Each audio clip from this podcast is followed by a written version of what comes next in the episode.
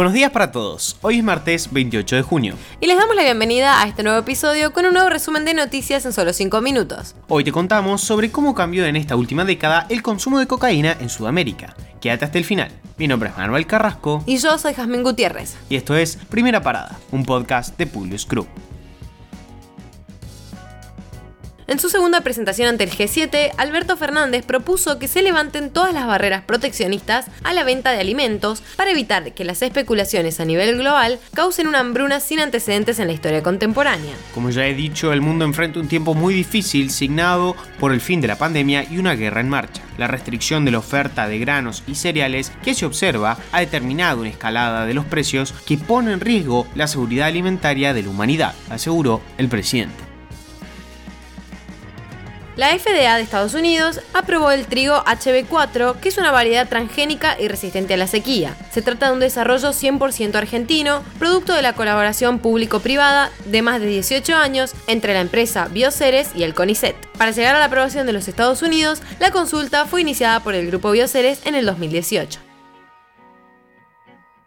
La dirigente social jujeña Milagro Sala fue trasladada este lunes de su domicilio hasta un sanatorio de San Salvador de Jujuy, donde quedó internada luego de que los médicos le diagnosticaron una trombosis venosa profunda, según informaron familiares y fuentes de la organización Tupac Amaru. El dólar libre terminó negociado con alza de 6 pesos este lunes a 232 pesos para la venta en su precio récord nominal. En lo que va de junio, el billete informal ascendió 25 pesos o un 12,1%. La brecha cambiaria alcanzó el 86%. El presidente del Banco Central, Miguel Peche, se reunió con Valentín Galardi, presidente de la Cámara Argentina de Fondos Comunes de Inversión, para analizar mecanismos que garanticen la liquidez de los instrumentos del Tesoro y el sostenimiento de sus precios. Pelle se comprometió a instrumentar a la brevedad una línea de liquidez de los instrumentos del Tesoro para su utilización por los fondos comunes de inversión. Eh, estamos analizando distintas alternativas para que funcionen como un reaseguro de que el Banco Central va a operar en la curva para garantizar la liquidez de los instrumentos del Tesoro y el sostenimiento de sus precios, dijo. Internacionales. Los líderes del G7 aprobaron nuevas sanciones contra Rusia para restringir aún más el acceso del país a tecnologías e industrias clave y otros recursos. Además, prometieron continuar dando apoyo financiero, humanitario, militar y diplomático a Ucrania en el tiempo que sea necesario. Expresaron su profunda preocupación tras el anuncio de que Rusia podría transferir misiles con capacidad nuclear a Bielorrusia. Además, solicitaron el regreso de los ucranianos trasladados a territorio ruso por la fuerza la OTAN aumentará a más de 300.000 sus fuerzas de alta disponibilidad y reforzará las unidades en países cercanos a Rusia. Esto es lo que los líderes esperan acordar en la cumbre que se celebrará en Madrid el miércoles y el jueves. Además, se agregó que los jefes de Estado y de Gobierno de la Alianza decidirán reforzar algunos de los batallones desplegados en países del este de Europa a nivel de brigadas. Rusia cayó en default al no pagar su deuda externa soberana en moneda extranjera. Esta es la primera vez en un siglo de que Rusia cae oficialmente en estado de default.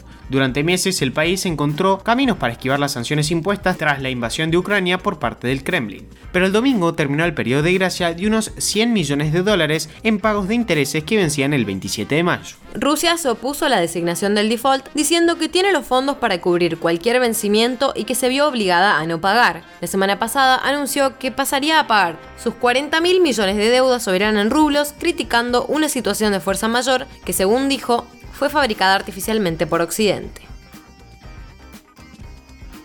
El gobierno español acordó el proyecto de la ley trans que deberá pasar por el Congreso de los Diputados para su tramitación final. Esta ley permite el cambio de sexo en el registro sin informes médicos ni psicológicos a partir de los 12 años y con determinadas condiciones desde los 16 años de forma autónoma.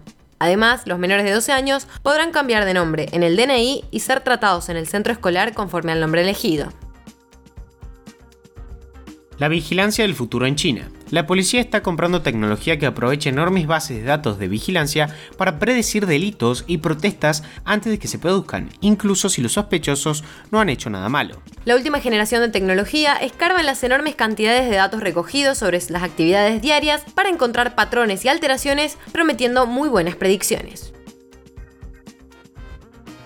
Según un informe de la ONU, la producción global de cocaína alcanzó un récord histórico en 2020. Además, el informe mundial sobre drogas de 2022 expresa que Argentina, Uruguay y Chile son los países sudamericanos donde más aumentó el consumo de cocaína en la última década. El reporte advirtió que la cocaína se produce, trafica y consume en América del Sur, donde se estima que en 2020 el 1,6 de la población de entre 15 y 64 años, lo que equivale a unas 4,7 millones de personas, eran consumidores de productos de cocaína el año pasado.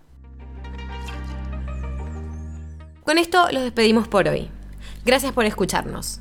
Te pedimos que compartas nuestro podcast a tus amigos para que podamos seguir creciendo y llevándote las noticias. Envíanos tus comentarios o sugerencias en nuestro Instagram publius-group.